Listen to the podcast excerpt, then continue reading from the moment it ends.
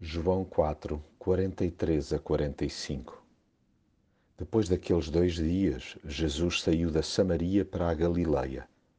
Ele mesmo tinha declarado que nenhum profeta é apreciado na sua própria terra.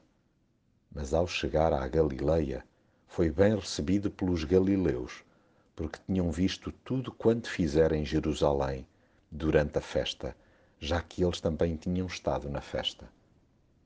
Jesus não procurou palmadinhas nas costas ou reconhecimento social. Daí que não se tenha sedentarizado e estivesse em permanente movimento. Ainda hoje não há terras que lhe sejam indiferentes, mesmo aquelas que à partida lhe barram o caminho.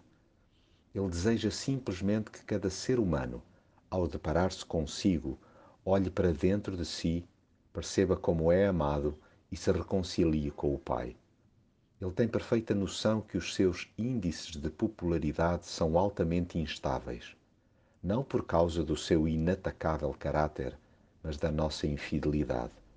Aliás, chegou a avisar que não basta viver numa redoma religiosa ou andar por perto dele para lhe ser chegado.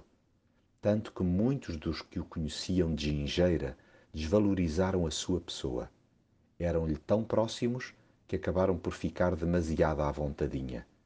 Sejamos antes daqueles que o recebem de braços abertos, demonstrando-o através da concretização da sua vontade, isto é, vivendo e ecoando tudo o que lhe vimos fazer.